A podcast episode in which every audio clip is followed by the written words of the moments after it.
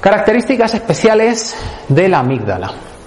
Esto es una investigación del 2015 en que se utilizan microesferas fluorescentes que se meten en el cerebro para ver hacia dónde va la información. O sea que son técnicas súper complejas y que solo hemos podido tener pues hace muy poco. Bien, pues lo que descubren en esta investigación es que el miedo y el placer se procesan en la amígdala. Antes se pensaba que era solo el miedo, pero no, resulta que es el miedo y el placer. Y lo que es más importante, el miedo y el placer en la amígdala son antagonistas.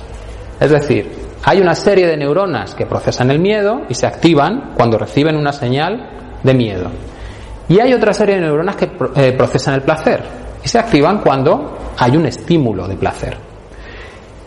Si se activan las neuronas del miedo y las de placer a la vez, las que sean más intensas empiezan a apagar a las otras, hasta que finalmente dejan de activarse. ¿Bien? Por tanto, si yo quiero dejar de sentir miedo, lo que tengo que hacer es activar continuamente las neuronas del placer, para que las del miedo pierdan fuerza. También puede ocurrir al revés. Una situación placentera, si de repente me empieza a dar miedo y sigue aumentando el miedo, ese placer desaparece. Con lo que esa situación ya nunca más es placentera para mí. ¿De acuerdo? Y otra cosa muy interesante. El miedo se envía a, una parte, a otra parte de la amígdala, el placer se envía al núcleo accumbens, que es el que se pensaba antes que procesaba el placer, ¿bien? Y es de segundo plato. Primero decide la amígdala y luego ya el núcleo accumbens procesará cómo actúa con ese placer. Pero lo importante de todo es que el placer y el miedo van al hipocampo ventral, que está asociado a la ansiedad. Luego, sentir placer o miedo me produce ansiedad. Sorprendente. Porque todos diríamos, ¿cómo te va a producir ansiedad el placer? ¿No? Dile al niño que le vas a comprar un videojuego dentro de una hora. ¿Qué hace? Ansiedad. Pura y dura. ¿Bien? Dile a un ejecutivo que va a ganar 100 millones si llega a un objetivo. Viene la ansiedad, se dispara la respuesta de estrés, ¿Y qué pasaba con las zonas racionales del cerebro? Se apagan. Y entonces el ejecutivo va a tomar las mejores decisiones de su vida. Hundir la empresa. O el país, depende del tamaño de la empresa. Más cosas sobre el aprendizaje. Para que se produzca el aprendizaje no hay que hacer nada. El cerebro lo está haciendo todo el tiempo. En cuanto percibe información externa, la asocia con la información interna. Luego, si tiene un estímulo externo eh, que le produce miedo o le produce dolor, rápidamente lo va a asociar con esa emoción. Si el estímulo externo le está produciendo placer, lo asocia. Lo que pasa es que luego eso en nuestros cerebros, que son muy complejos, tienen muchas capas. Pero en el fondo, en lo básico, es un estímulo asociado con una emoción. Esas emociones, además, pueden durar toda la vida. Luego el tiempo no resuelve nada emocionalmente. No tiene por qué. Por eso me puedo acordar de cuando con 5 años me castigaron y me moriré con 250 acordándome que me castigaron con 5 años. ¿Bien? Si no hago algo para desaprender esa relación, seguirá ahí. Los recuerdos se forman a través de cambios en la estructura y función de las conexiones sinápticas neuronales. ¿Os acordáis, no? Esas eh, como ramas que salían para conectarse entre neuronas, pero esas ramas que salen, salen porque se están generando proteínas porque se han activado determinados genes. ¿Bien? Luego la generación de los recuerdos se produce desde la base genética. La célula recibe información, activa genes, genera unas proteínas que permiten que crezca la dendrita que se una a la siguiente. Todo es un conjunto. Bueno, pues estas investigaciones 2013-2014 nos dicen que es posible asociar una respuesta de miedo a un recuerdo anterior si éste se activa durante el condicionamiento del miedo. Ya, aquí os pongo optogenéticamente. Esto es una técnica que os comentaba al principio. Se puede marcar determinadas neuronas en el cerebro, muy poquitas, y luego con una luz láser, dependiendo de si es verde o es azul, ¿vale? La frecuencia de la luz, puedes activar o desactivar la neurona o el grupo de neuronas. Si ese grupo de neuronas contiene un recuerdo, se activa el recuerdo. Y puedo encender el recuerdo cuando quiera y apagar el recuerdo cuando quiera. Luego estos son los experimentos perfectos. Los experimentos psicológicos que se basan en poner un estímulo y observar el comportamiento, puedes sacar conclusiones que nada tengan que ver con lo que está pasando internamente.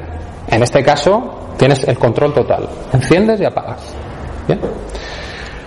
Pues lo que nos está diciendo es que si tú coges un recuerdo antiguo y lo activas mientras estás haciendo un condicionamiento de miedo, ese recuerdo antiguo, aunque sea placentero, se asocia al miedo. Y a partir de ese momento está activo siempre. Cada vez que se, eh, se active el recuerdo, el miedo aparece. Y además puedes jugar ahí como quieras. ¿Os acordáis que tenemos nuestros recuerdos contextuales en el hipocampo y nuestros recuerdos emocionales en la amígdala? Bien, pues yo puedo activar las emociones de la amígdala que quiera con los recuerdos contextuales que quiera y asociarlos. Con que estén a la vez activos, se va creando la conexión, cuantas más veces estén activos, más fuerte es la conexión. ¿Bien? Y todo esto es irreal. Está pasando solo dentro del cerebro, no hay nada externo que esté provocándolo. Estás activando las neuronas de un recuerdo. ¿Vale? Luego el cerebro tiene como mucha flexibilidad interna para trabajar. Y eso es importante porque nosotros, a través de nuestra imaginación, podemos hacer exactamente eso. Podemos activar recuerdos, podemos desactivarlos, podemos activar situaciones imaginarias, y esas situaciones imaginarias se basan en recuerdos. No imaginamos nada que no hayamos vivido antes. ¿Bien? Más, para que se activen, para que se asocien la emoción y el recuerdo, es necesario algo más que simplemente que estén activas al mismo tiempo. Es necesaria la atención. Si no hay atención, no se unen las conexiones. Y este punto es muy importante, porque ¿en qué se basaba la meditación? En la atención. Luego la meditación me permitiría cambiar estímulos manteniendo la atención en algo que no me resulta desagradable. Estoy asociando ese estímulo no desagradable a algo que antes sí lo era.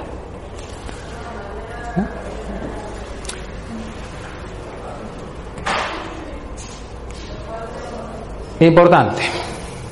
Problemas semánticos cuando hablamos de recuerdos. El recuerdo contiene una memoria contextual y una memoria emocional. Esas dos piezas están metidas en el recuerdo. Y hay que tenerlo claro, porque si te lees los artículos, normalmente se confunde recuerdo con memoria episódica y memoria emocional. Parece que todo es un batiburrillo y todo lo mismo. Y no es verdad. Están separados. Y gracias a que están separados, tú puedes cambiar la parte emocional dejando intacta la parte contextual, lo que pasó. Yo me acuerdo de lo que pasó, pero no tengo la misma respuesta emocional. ¿Bien? Eso me permite crear falsos recuerdos. Esos experimentos que estábamos hablando antes, de que si yo estoy sintiendo miedo y activo un recuerdo, se, puede asociar ese miedo al recuerdo, es lo que se puede hacer en cualquier momento. ¿Mm? Si una persona te convence de que tú has vivido una situación y te logra generar emociones intensas, al cabo de un tiempo no sabes distinguir si eso es un recuerdo o no.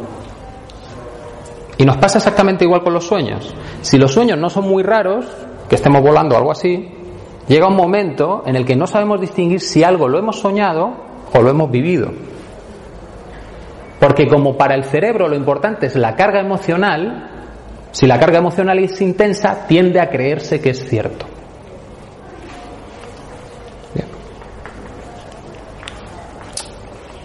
Vale, ¿cómo desaprendemos? Ya, sabemos cómo se aprende, pues ahora a lo importante. Bien, el elemento clave para desaprender es la corteza prefrontal, que en nosotros, los humanos, es bien grande. ¿eh? Las ratas también la tienen, pero es más reducida. La corteza prefrontal es la que contiene la función ejecutiva. Procesa la motivación, conducta, atención, hace juicios, predice consecuencias de tus actos, trabaja conforme a metas y sobre todo tiene los lóbulos mediales prefrontales, una de las partes, pueden parar la respuesta emocional de la amígdala. Por la ruta larga, por la corta ni se enteran, por la larga, son capaces de parar esa respuesta. Bien, hay un proceso en psicología que se denomina extinción. Y en ese proceso lo que se hace es colocar a la persona ante el estímulo que le provoca miedo. Pero en este caso simplemente pones el estímulo. Para condicionar, normalmente pones un estímulo y una descarga y con eso consigues asociar el miedo al estímulo. Y para extinguirlo lo que haces es poner el estímulo pero no das la descarga. Al cabo de un tiempo va bajando la respuesta emocional. Bien, en 1995 se empieza a pensar que es la corteza prefrontal la que manda señales inhibitorias a la amígdala para que reduzca la carga emocional. En el 2007 ya se ve que sí, que ese es el proceso, y 2012-2015 se comprueba ya incluso en este estimulando directamente la corteza prefrontal. Se estimula y se consigue una extinción más rápida. ¿Eh? O sea que el, el modelo era bueno. Pero hay limitaciones. En 2004 se dan cuenta de que la extinción genera un nuevo aprendizaje, no borra la respuesta emocional. Y eso es importante. Significa que esa carga emocional sigue en mi cerebro y la posibilidad de que se active está ahí. Es como tener una bomba, le has quitado el cable.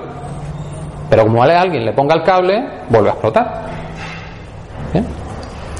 En 2012 comprueban que los estudios en animales y pacientes con ansiedad demuestran que la extinción debilita, pero no borra los recuerdos de miedo. Importante, pacientes con ansiedad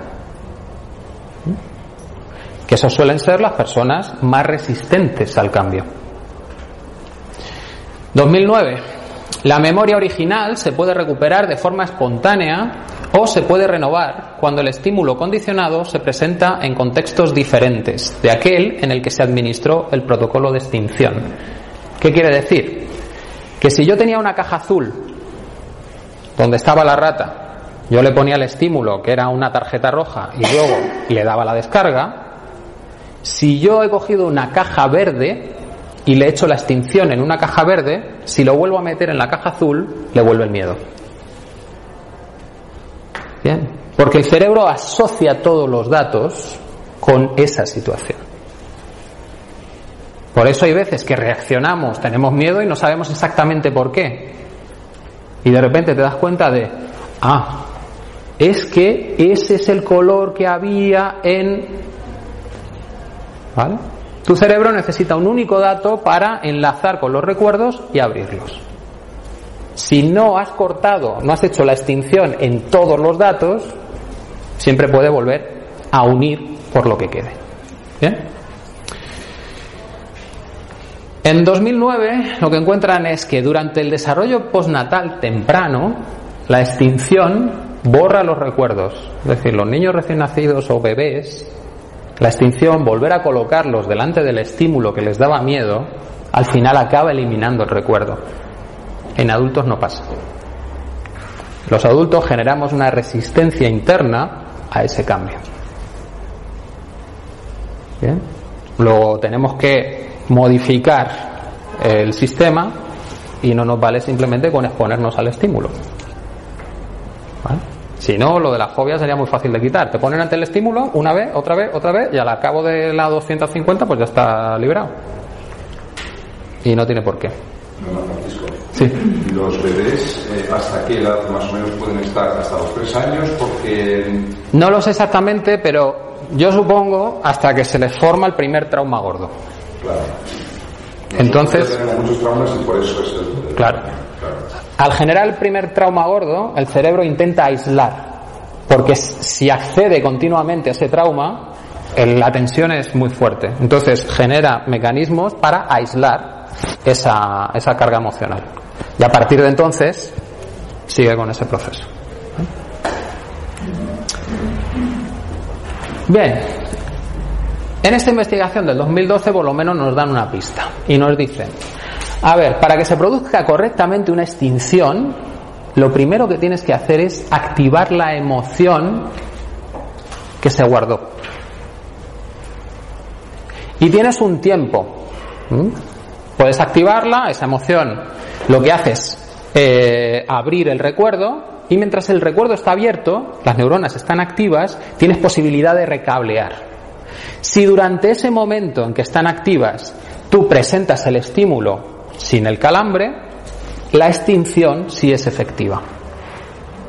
Pero si no has activado el recuerdo completamente, no funciona. No se cambian las conexiones. Luego, ya tenemos claro, si queremos desactivar una programación emocional, tenemos que activar las emociones que están guardadas en esa programación. Si no las activamos, puede que no funcione el proceso. Y activarla significa sentirla.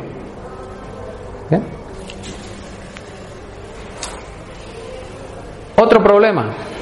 ¿Os acordáis que en una de las investigaciones decía que en las personas con ansiedad los recuerdos no se borraban? Esto es una investigación más en profundidad, no con personas con ansiedad, sino con eh, personas con estrés postraumático. Y lo que dice es que cuando tú le presentas un estímulo asociado a su estrés postraumático, la respuesta es tan rápida y tan intensa que los lóbulos frontales se colapsan. Luego no puedes utilizar la atención para eliminar la carga emocional. Por eso es resistente el estrés postraumático. No vale con los sistemas clásicos de... Eh, ¿Cómo se llama? Mm. No me acuerdo. No, el de desensibilización progresiva.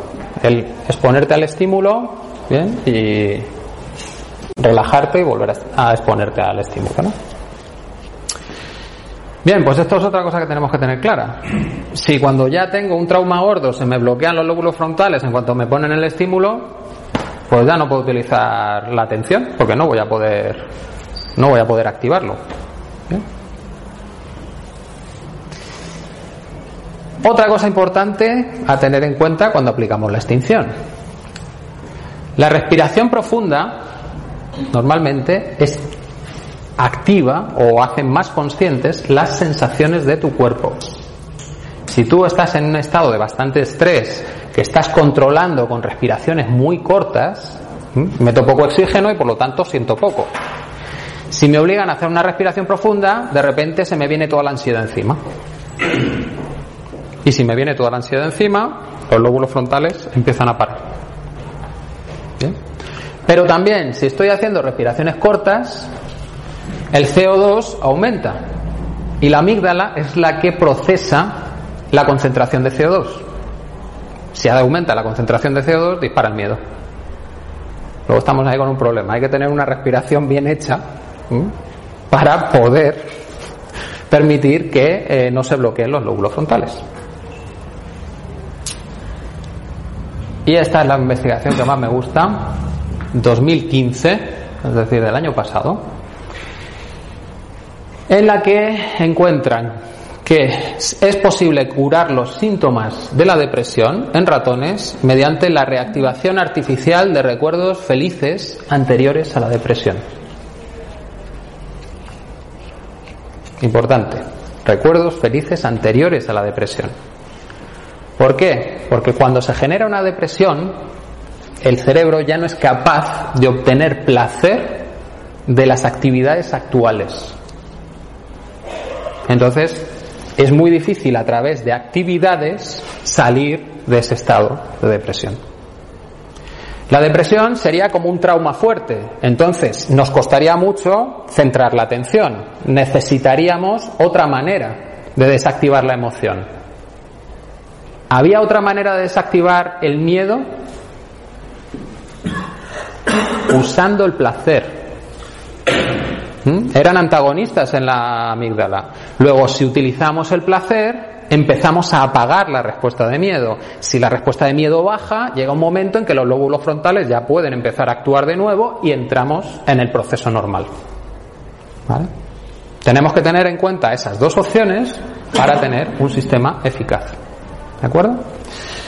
Bien, pues en este experimento cogían a ratas, les inducían síntomas de tipo depresivo, se daban por vencidos fácilmente, no sentían placer en actividades normales y lo hacían a través de exposición eh, al estrés crónico. Bien, pues activando memorias placenteras, que eran simplemente estar con una rata hembra, bien, esas memorias placenteras las habían marcado y las podían activar con el láser cuando ellos quisieran. Lo que hacían, si activaban la memoria placentera, era que la rata volvía al comportamiento normal. Si apagaban, volvía a su estado depresivo. Pues activando 15 minutos esos eh, recuerdos placenteros, 15 minutos de recuerdo placentero seguidos, complicados nosotros, ¿eh? Tienes que tener mucha concentración para tener 15 minutos un recuerdo placentero en la mente. Dos veces al día, en cinco días seguidos, las ratas salían del estado de depresión. ¿Vale? Y al final se daban cuenta de que se había generado un nuevo circuito entre el hipocampo, la amígdala y el núcleo accumbens, es decir, entre el recuerdo episódico, el recuerdo emocional y el procesamiento del placer. Era un cambio real, porque hay una nueva conexión. ¿Bien? Pues ya tenemos todas las piezas. Para poder eliminar la información emocional de nuestra programación, lo primero que tenemos que hacer es centrarnos en algo que nos genera estrés, una cosa, para ser efectivos.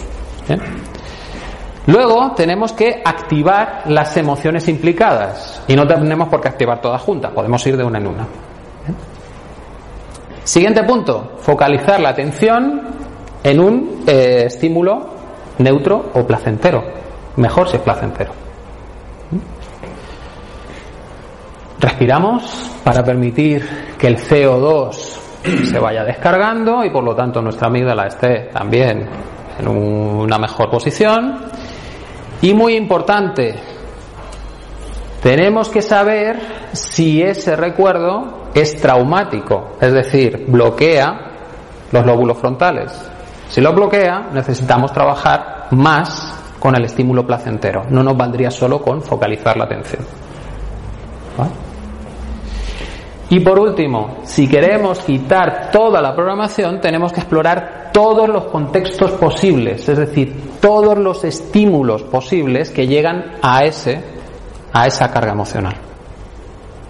Si hacemos todo esto, vaciamos toda la información emocional, la contextual sigue ahí, es decir, sabemos perfectamente qué ha pasado, pero no nos afecta, no nos duele, no nos hiere. ¿Bien?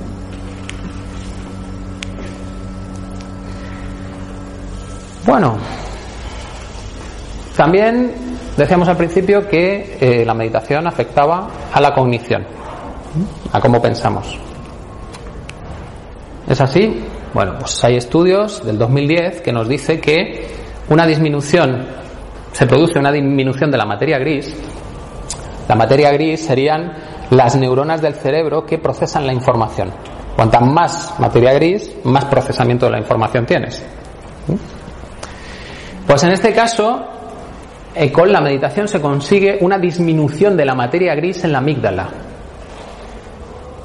¿Qué podemos concluir? Si disminuye la materia gris en la amígdala, significa que la amígdala procesa menos información. Luego tiene menos carga emocional. Su respuesta será más baja. Y aumenta la densidad de materia gris en la corteza cingulada posterior, que está asociada a la mente errante, la autorrelevancia, el hipocampo izquierdo, que ayudan en el aprendizaje, la condición, la memoria y la regulación emocional, y la unión temporoparietal, que está asociada a la toma de perspectiva, la empatía y la compasión. Es decir, tiene efectos bastante buenos. También, si la meditación reduce mi nivel de estrés, los riegos sanguíneos cambian. Cuando sentimos ilusión, confianza y entusiasmo, se produce un aumento del riego sanguíneo en la corteza prefrontal izquierda. Si sentimos angustia, desesperanza o frustración, el riego sanguíneo cae, lo que ya sabíamos. ¿Qué pasa si sube el riego sanguíneo? Tenemos una mayor percepción de la realidad, nos damos cuenta de más detalles, somos capaces de enlazar mejor la información y por lo tanto vamos a tener una mayor capacidad de aprendizaje. Luego, fisiológicamente, solo con lo que sabemos ya, ¿cómo puede hacer un examen un niño que está cagado de miedo?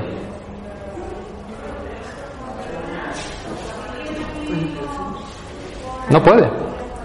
Si está en un estrés muy alto, el riego sanguíneo en sus zonas racionales es muy bajo e incluso puede llegar a paralizarse. Bien.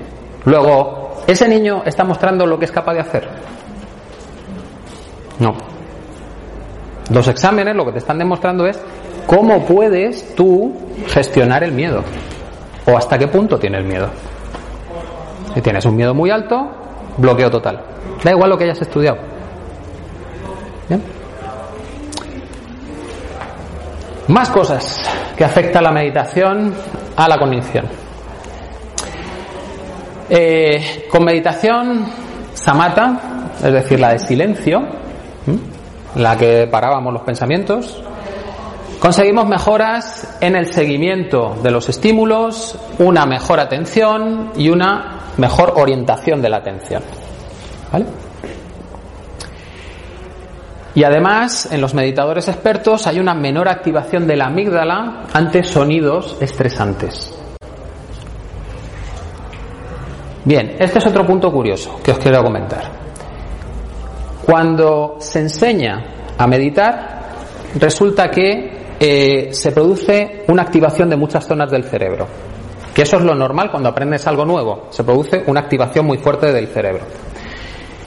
Luego, cuando ya has practicado mucho tiempo, como 19.000 horas, tienes una activación todavía más fuerte. Y cuando ya has practicado 44.000 horas, la activación baja.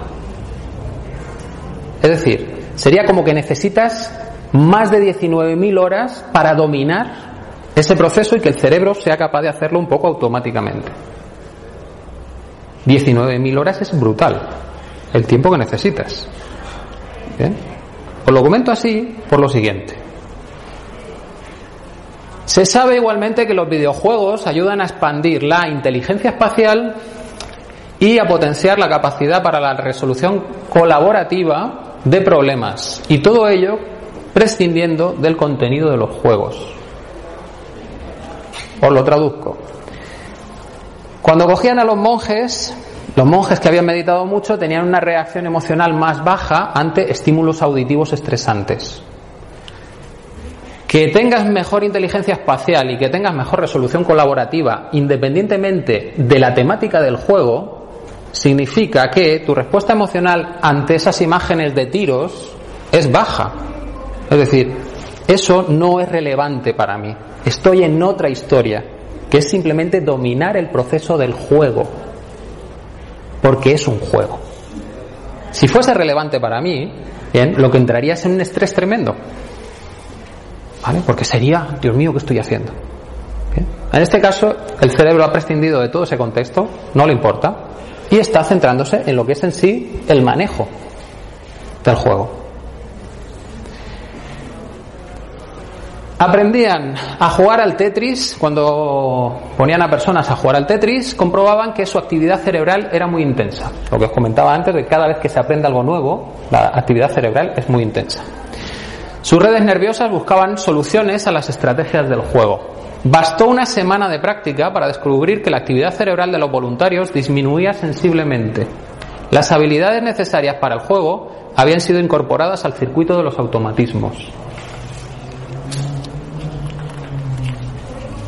Es decir, si en una semana ya has aprendido a jugar al Tetris, que es el juego este de las piezas que las tienes que rotar y encajarlas para que vayan haciendo líneas, si en una semana aprendes a jugar al Tetris, que, tiene su tela, ¿cómo puede ser que necesites 19.000 horas para aprender a meditar?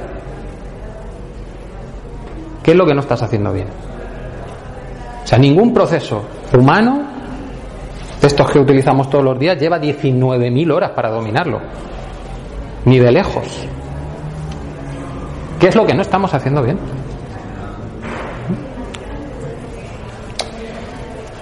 En este otro caso, lo que se estudiaba es la meditación vipassana, la de atención. La de atención a todo lo que está ocurriendo a mi alrededor. Bien, pues lo que se descubría es que los sujetos atendían mejor a la corriente de estímulos, es decir, no se enganchaban con ninguno y seguían con él, sino que dejaban pasar, eran conscientes de lo que estaba ocurriendo y lo dejaban pasar. No tenían problema. Y también encontraron que el patrón de oscilaciones gamma, lo que os comentaba al principio del cerebro con sus frecuencias, se hacía más intenso en los meditadores. Es decir, el cerebro cambiaba su manera de funcionar. Es como que se hubiesen generado estructuras en los meditadores que los no meditadores no tienen. ¿Qué consigues con estas estructuras? Pues sobre todo es que reduces el ruido neuronal, es decir, la información que no es necesaria. Todos tenemos como un, un montón de personitas dentro de nosotros que están hablando continuamente y cuando nos queremos centrar en algo, casi como que tenemos que callarlas primero para poder centrarnos. Ese es el ruido neuronal. En este caso, si has generado una estructura de cerebro que ha reducido ese ruido, tu funcionamiento es mucho mejor. ¿Eh? No tienes que andar peleando con ese ruido.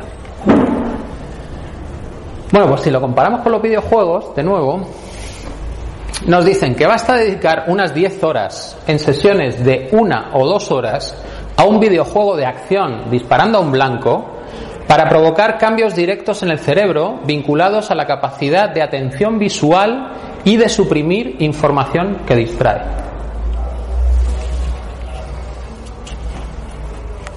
O sea que los meditadores estos maravillosos, lo único que tenían que haber hecho era ponerse a pegar tiros con un videojuego.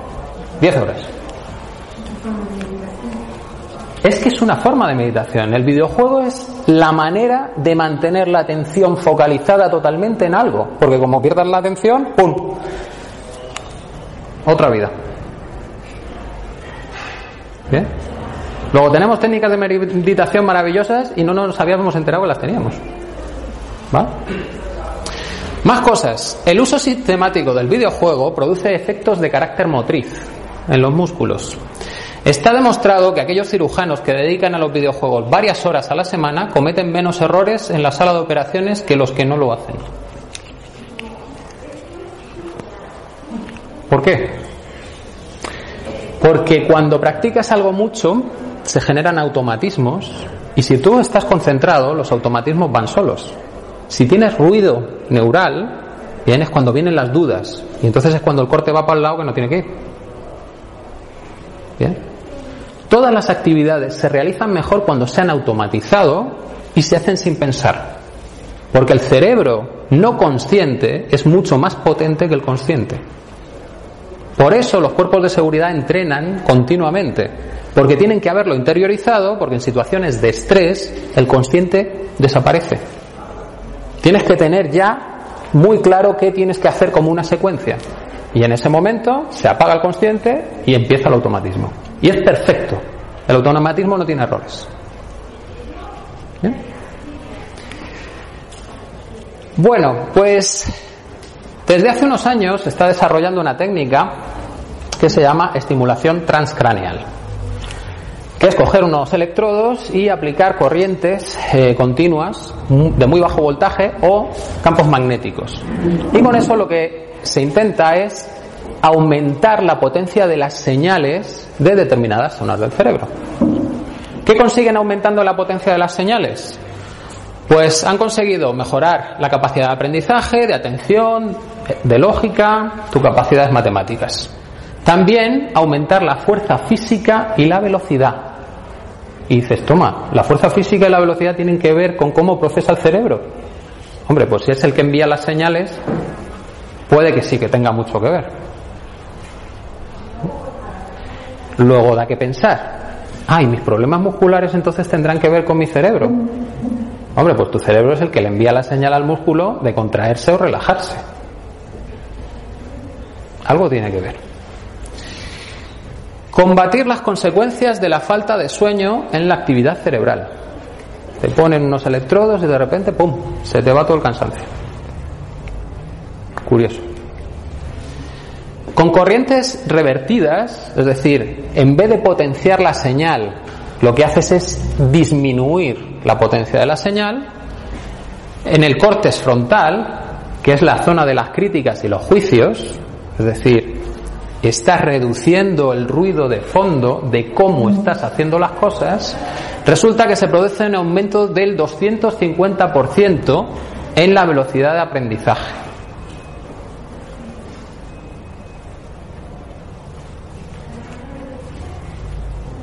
O sea, que si apagamos precisamente esto que nos hace estar jugando todo el rato, aprendemos a toda velocidad. Precisamente lo que le pasa a los niños, que tienen muy pocos juicios y aprenden muy rápidamente. Hasta que les decimos no, no, no, no, no, no, y empiezan a aprender como todo el mundo. Repitiendo repitiendo repitiendo repitiendo repitiendo. Bueno, pues esta estimulación transcraneal también puede influir en tu capacidad de hacer planes, de asumir riesgos o la capacidad de engañar.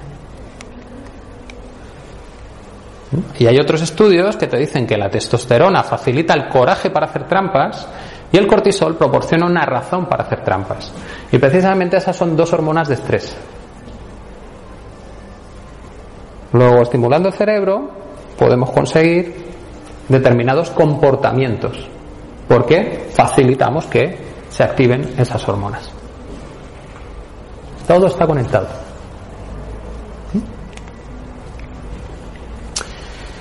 Bien, pues ya hemos visto que había efectos cognitivos. Vamos a los efectos negativos, a ver qué pasa. Bueno, este hombre es ingeniero y neurocientífico, Jeff Hawkins, y lo que dice es que el cerebro funciona sobre la base de la memorización y el reconocimiento de patrones. El papel de cualquier región del córtex es averiguar qué relación hay entre sus entradas, entre lo que percibe, memorizarla y usar esas memorias para predecir cómo se comportarán las entradas, las nuevas percepciones en el futuro. Más o menos lo que habíamos comentado, ¿no? Guardas los recuerdos y luego comparas a ver si lo que estoy viviendo ahora es parecido al anterior. Cada paso, desde la información cruda hasta la idea abstracta, se basa en el mismo algoritmo, sea, este algoritmo simple de asociar las cosas y luego comparar a ver si son iguales es el que tiene el cerebro. Lo que pasa es que lo tiene en muchas capas y le permite una flexibilidad tremenda. Y ese mismo algoritmo es el que nos da todas las capacidades que tenemos. Así de simple. Asociaciones. El problema es que esas asociaciones luego las utiliza el cerebro para identificar rápidamente cosas. Y a veces puede equivocarse. ¿Qué es lo que nos pasa con las ilusiones ópticas? ¿no? ¿Qué vemos aquí? Delfines. ¿Qué es lo que hay, no hay delfines. Aquí hay uno, aquí hay otro, aquí hay otro, aquí hay otro, otro, otro, otro. Son todos delfines. Y parejas. Bien, lo que percibimos depende del procesamiento de nuestro cerebro, de cómo haya sido entrenado. Bien, a los niños pequeños, si todavía no están entrenados a reconocer ciertas figuras, está claro que van a ver todos delfines. Los mayores, que estamos entrenados a, re- a reconocer ciertas figuras y además emocionalmente lo tenemos muy, muy importante, pues entonces rápidamente nos sale la imagen. Bien. Pero en el fondo es un problema de percepción, de procesamiento de la información. ¿Vale? De hecho, ese tipo de aprendizaje es de los más potentes. Eh, hay una empresa que se llama la Escuela de Sexadores de Pollos Zen Nippon, que resulta que sexar un pollo es identificar cuándo es macho y cuándo es hembra, porque uno lo vas a utilizar para huevos y otros para comer. Y para eso tienes que mirar varias cosas, pero no es algo sencillo. Bien, entonces, si alguien te lo explica, tiene que darte tantos detalles que es muy difícil que el cerebro haga toda la lista y compruebe rápidamente eh, si cumple los criterios o no. Y entonces, ese tipo de proceso, al ser tan lento, no funcionaría en la fábrica. Demasiado lento, no puedes clasificar pollo rápido. ¿Cómo se aprende? Pues el aprendiz se pone al lado del maestro, del que ya sabe, y simplemente se dedica a ver qué hace. Y así se tira un tiempo, mirando, nada más. Luego se cambian. Y el aprendiz lo que va haciendo es clasificar, según él cree que se debe hacer. Y el maestro lo único que le dice es sí, no, sí, no. Ya está. Si se equivoca le dice que no, si lo dice bien, sí. Y al cabo de un tiempo ya está entrenado, sabe cómo hacerlo. ¿Se ha explicado cómo se hace? No. Pero el cerebro, que procesa muchísima más información que el consciente, ha cogido todos los datos que necesitaba. ¿Bien? Exactamente igual pasaba en la Segunda Guerra Mundial. Tenías que reconocer por la silueta de los aviones si eran tuyos o eran del otro. Cuando se intentaba con, eh, con tarjetas, con las sombras y tal, no funcionaba. Y si te equivocabas, ametrallabas al tuyo. ¿Bien? Cuando se puso este sistema, mejoraron un montón. Era simplemente el que sabía reconocerlo, te ponías al lado y veías cómo lo reconocía. Y al cabo de un tiempo tú sabías hacerlo. Ese es el aprendizaje de los niños. Se quedan a tu lado y al cabo de un tiempo te han robado el móvil y están en YouTube. ¿No? Bien, pues este tipo de aprendizaje tiene un problema, que es que puede ser que te hayas pasado aprendiendo o puede ser que te hayas quedado un poquito corto. Y aparecen eh, el efecto que se llama pareidolia, que es que te dedicas a reconocer cosas donde no las hay. ¿Bien? Todos somos capaces de mirar un gotelé y de repente ahí aparecen 50.000 figuras. ¿Bien? Porque nuestro cerebro está buscando esos patrones continuamente. Pero incluso en los sonidos. En los sonidos puedes escuchar voces, puedes escuchar el timbre del teléfono. ¿Bien? Mil cosas. ¿Esto es propio de los humanos? No. Es propio del sistema de procesamiento de la información. Esto es una imagen generada por ordenador con un ordenador entrenado a reconocer animales. Le pasas una mancha de Rorschach y en lo que encuentra es esto. ¿Bien? ¿Está loco el ordenador? No, simplemente le has entrenado a reconocer animales. Entonces, en cuanto ve mancha, pues es lo que busca, es su patrón, lo que él ha identificado. ¿Bien? Pues ese es el mismo problema que tendríamos, por ejemplo, en la psicosis. Hay un, un síndrome que se llama el síndrome de Capgras, que se produce cuando hay un accidente y se corta la conexión entre la zona visual y la zona emocional. Cuando la persona se recupera y van sus familiares a verlo, dice que todos son impostores. Y le dicen, pero si son ellos. No, no, que son iguales. Son iguales, pero son impostores. ¿Cómo puede argumentar una persona que son impostores? Porque nosotros no solo percibimos la información, la sentimos. Sentimos cuando algo es correcto. Y si la sensación no está porque la conexión entre lo visual y lo emocional ha desaparecido, nos falta la sensación. Entonces, Bien, visualmente son ellos, pero internamente no son. Por lo tanto, tienen que ser impostores. ¿Bien? Esto se puede dar al revés. Si yo, que siempre estoy teniendo imágenes en mi mente y ruidos en mi mente, de repente hay emociones muy intensas que se asocian a esas imágenes, ¿qué voy a interpretar? Que esas imágenes son ciertas y que los ruidos son ciertos. ¿Vale? Y que esa voz que tengo dentro de mi cerebro, como todos la tenemos, me está diciendo algo importante. Pues esa es la base de la psicosis. Una carga emocional muy potente asociada a todos esos estímulos internos que tienes. Si descargas toda la, la potencia emocional, pues como todo el mundo, pues sí, una imagen o un sonido, no sé qué, no le hago ni caso. Ya está. ¿Qué pasa cuando meditamos? Que claro, nos estamos poniendo más en contacto con todas esas sensaciones internas.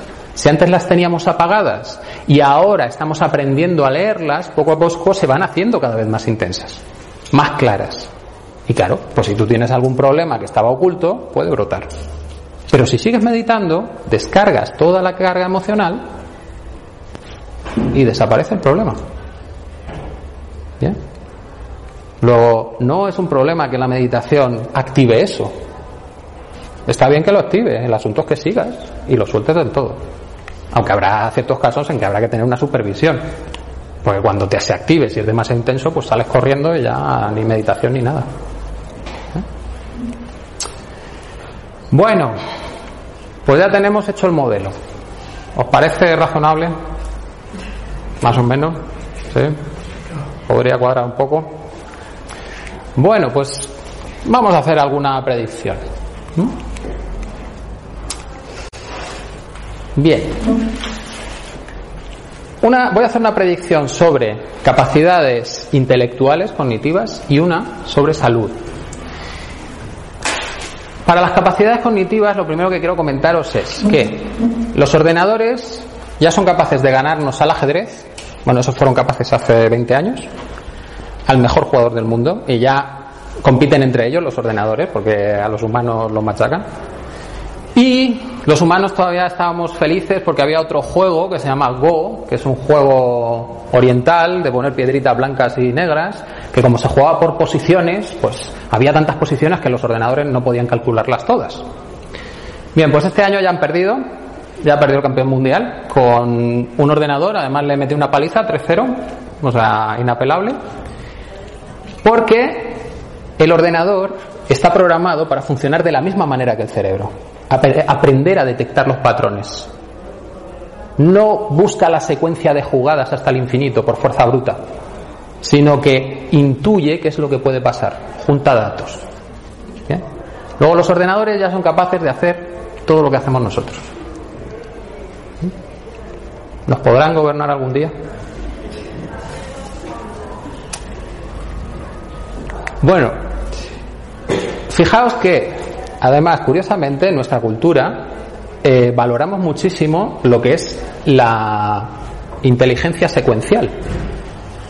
Lo que se valora en los exámenes, ser muy lógico. Eso en computación es lo que llaman fuerza bruta. Y es lo que no tiene nada de inteligencia. Es, vale, las cosas se hacen así, pues ponte hasta que te salga. El trabajo por asociaciones es el que requiere como más inteligencia. Tienes que unir datos que normalmente no estarían juntos y tienes que extraer cuál es el patrón que está ahí debajo. Y eso está más relacionado con la intuición, que es lo que nosotros no valoramos. Bien. Pues en China el ajedrez era el juego de los campesinos, ese de la secuencia, de la fuerza bruta, y el Go era el juego de las élites, los que se daban cuenta de qué patrones estaban en funcionamiento. Bueno, pues los ordenadores yo creo que no nos van a llegar a dominar, porque para eso necesitan algo que los humanos eh, tenemos todos los días, que son nuevas experiencias. Un ordenador es más rápido que tú, puede llegar a todas las conclusiones a las que tú podrías llegar en mucho menos tiempo, pero como todos, parte de una serie de premisas que le hemos puesto nosotros. Pues hay un teorema matemático que dice que a partir de una serie de premisas no lo puedes explicar todo. Necesitas más premisas. Necesitas ampliar tu sistema. Y para ampliar tu sistema necesitas percibir más cosas. ¿Bien? Luego, si no le programamos al ordenador que perciba más cosas y siga ampliando su sistema, ¿bien? No podrá tener nuestra capacidad. El día que se lo programemos, por lo mismo, ya es otra cosa. ¿Qué quiere decir esto para nosotros? Pues que nuestro cerebro es capaz de reconocer todas las dinámicas que ocurren en la vida. Todo, por complejo que sea. Todo es capaz de reconocerlo. Otra cosa es que nos pueda hacer consciente de ello. Lo que ocurre primero es que tenemos como una intuición. Vemos algo como muy claro, como que debería ser una verdad. No sabemos demostrarlo, pero nos parece que es cierto. Y esa es nuestra nueva premisa. Y a partir de ese momento empezamos a deducir cosas nuevas. ¿Vale? Luego, el juego del cerebro siempre es ese. Es, me quedo atento a algo que está ocurriendo y no entiendo, como el sesador de pollos, te quedas observando y al cabo de un tiempo el cerebro ya aprende cuál es el patrón. No sabe explicarlo, pero ya sabe cuál es el patrón y te da una idea. Esto podría ser así. Eso lo incorporas tú en tu teoría y empiezas a sacar tus deducciones. Y con eso avanzas. Cuando ya conozcas totalmente eso, pues tu cerebro empezará a preguntarse por cosas nuevas y buscará otras opciones. Y seguirá el juego una y otra vez. Bueno, si queréis más información sobre esto, del funcionamiento del cerebro y los ordenadores, tenéis este vídeo en el canal Libertad Emocional de YouTube, que es donde subiré también el vídeo que estamos grabando ahora. Y tenemos otra predicción sobre salud y longevidad. Hemos dicho que la meditación o simplemente las técnicas de relajación mejoran el sistema inmune Mejoran el metabolismo celular. Puede contrarrestar el daño celular, permite que se reparen las células. Tiene capacidad de regeneración de tejidos y tiene capacidad de revertir el envejecimiento acelerado de los tejidos. Sería sorprendente poder vivir 150 años con enfermedades leves. Para nada sería lo normal. Eso sí, tenemos que hacer el proceso de relajarnos. Bien, si queréis saber un poco más de este tema de enfermedades, cómo se enlaza con las emociones, tenéis este otro vídeo, biodescodificación y libertad emocional. Y ya vamos acabando. Conclusiones.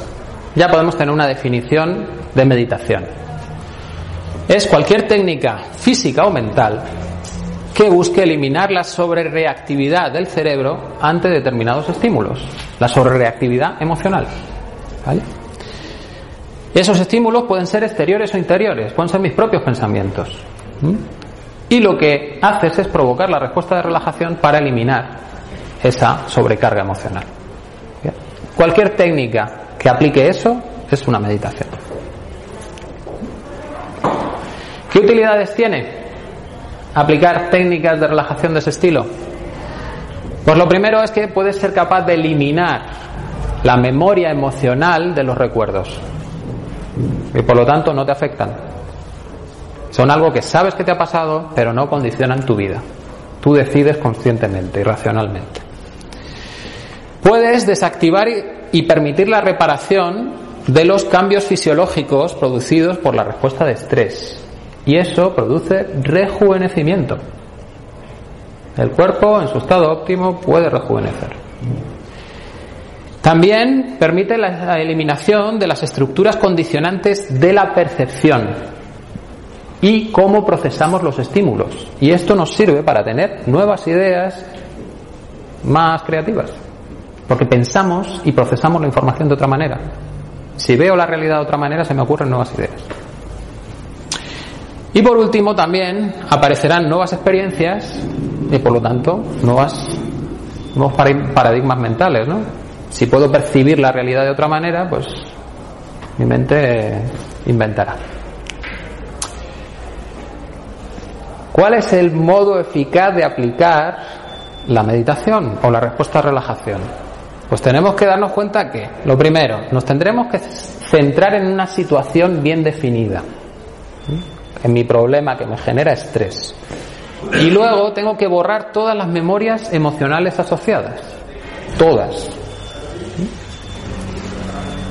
Tendré que activar las emociones implicadas una a una, tendré que focalizar mi atención en un estímulo no aversivo, es decir, que no me genere estrés, o utilizar cargas emocionales de placer, positivas. Y eso se ha hecho durante toda la vida, esos recuerdos de placer, con meditaciones sobre las emociones de la compasión, del amor, los mantras, que son frases positivas para mí, si yo utilizo una frase que es neutra emocionalmente, da exactamente igual que la diga o no. Un mantra es una frase positiva, me genera un estado de bienestar. Y con eso ayudo a descargar la tensión eh, de la emoción negativa.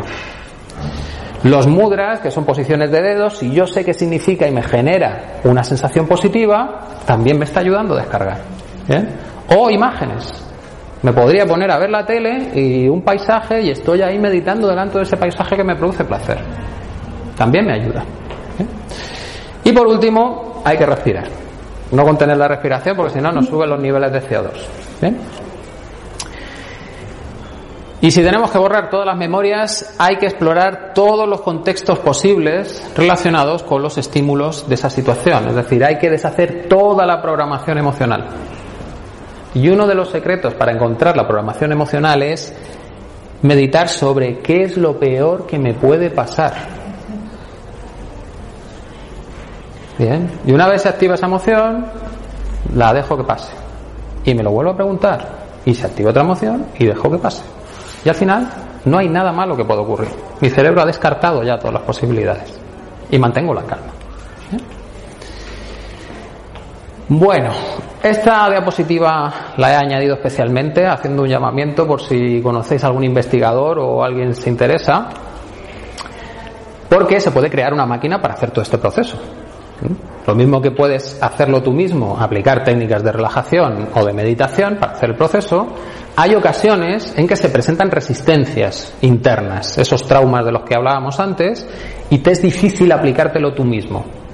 Bien, Aparte que nuestro cerebro tiende a racionalizarlo todo y a justificarse y a decirte que todo está bien y que ya no es necesario que sigas y uy que tengo que hacer no sé qué.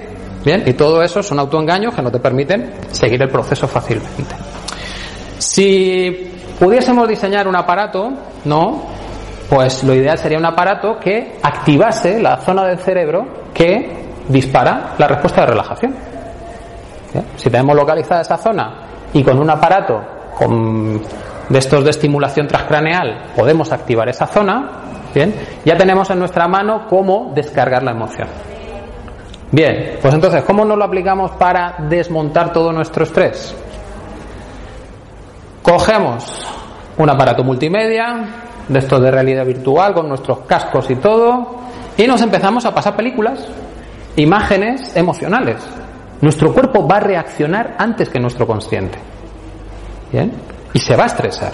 Aunque yo diga, no, no, no me afecta para nada. Sí, sí. Los sensores que tienes que llevar van a dispararse y van a generar sus señales. Si yo estoy monitorizando mi respuesta de estrés ante esas imágenes y después, según se dispare la respuesta de estrés, me activa la máquina la respuesta de relajación, ¿vale?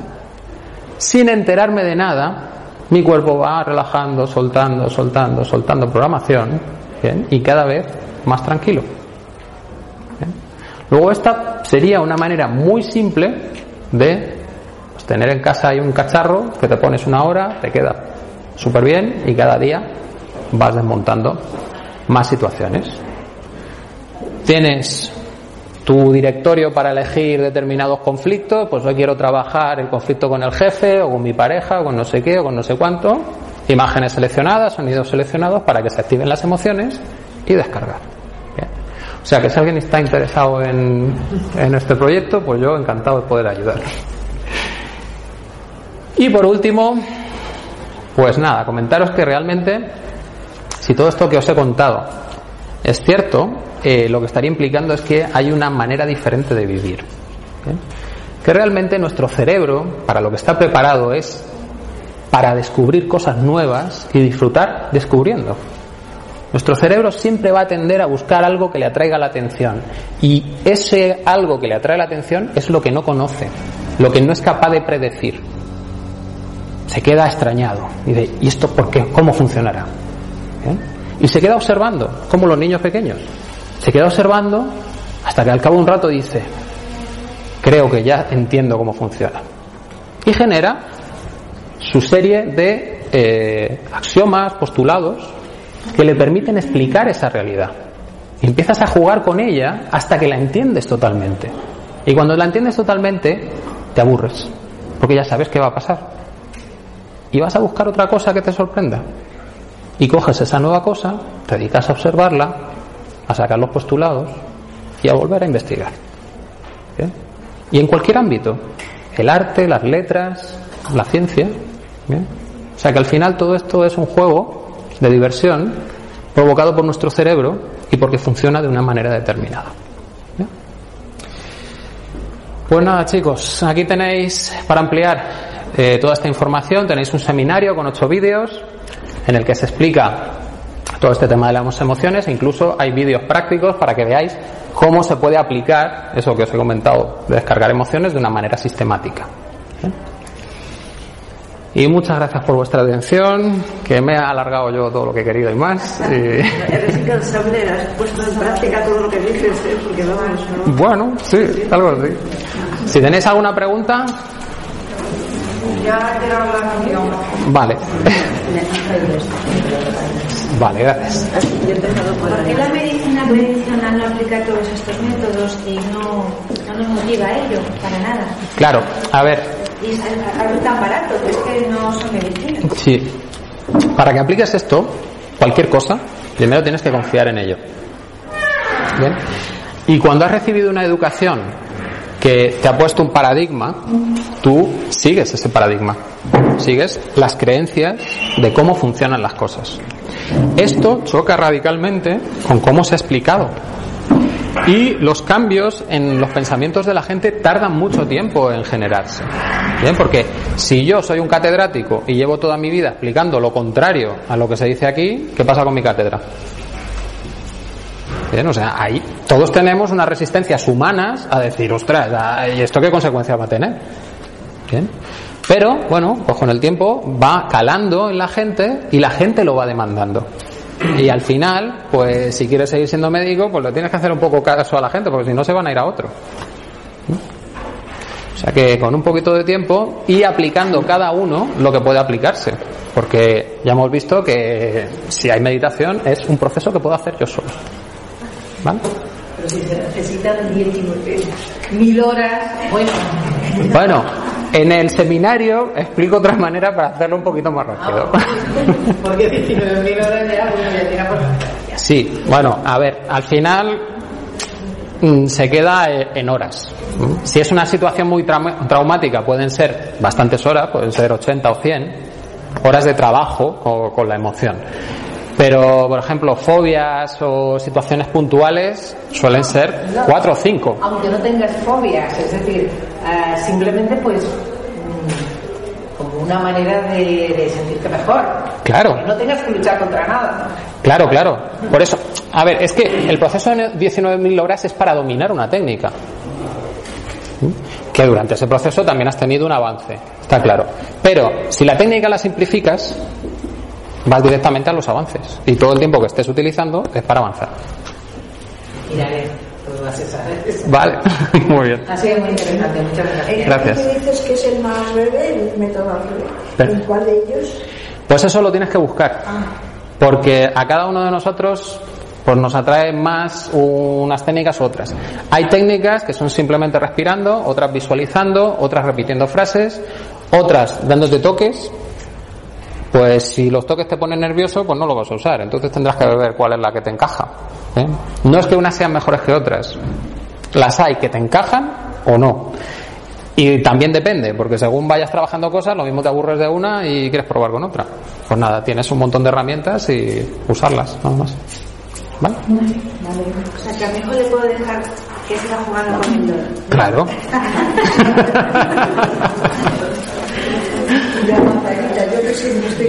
Pues nada, muchas gracias y espero que os haya gustado.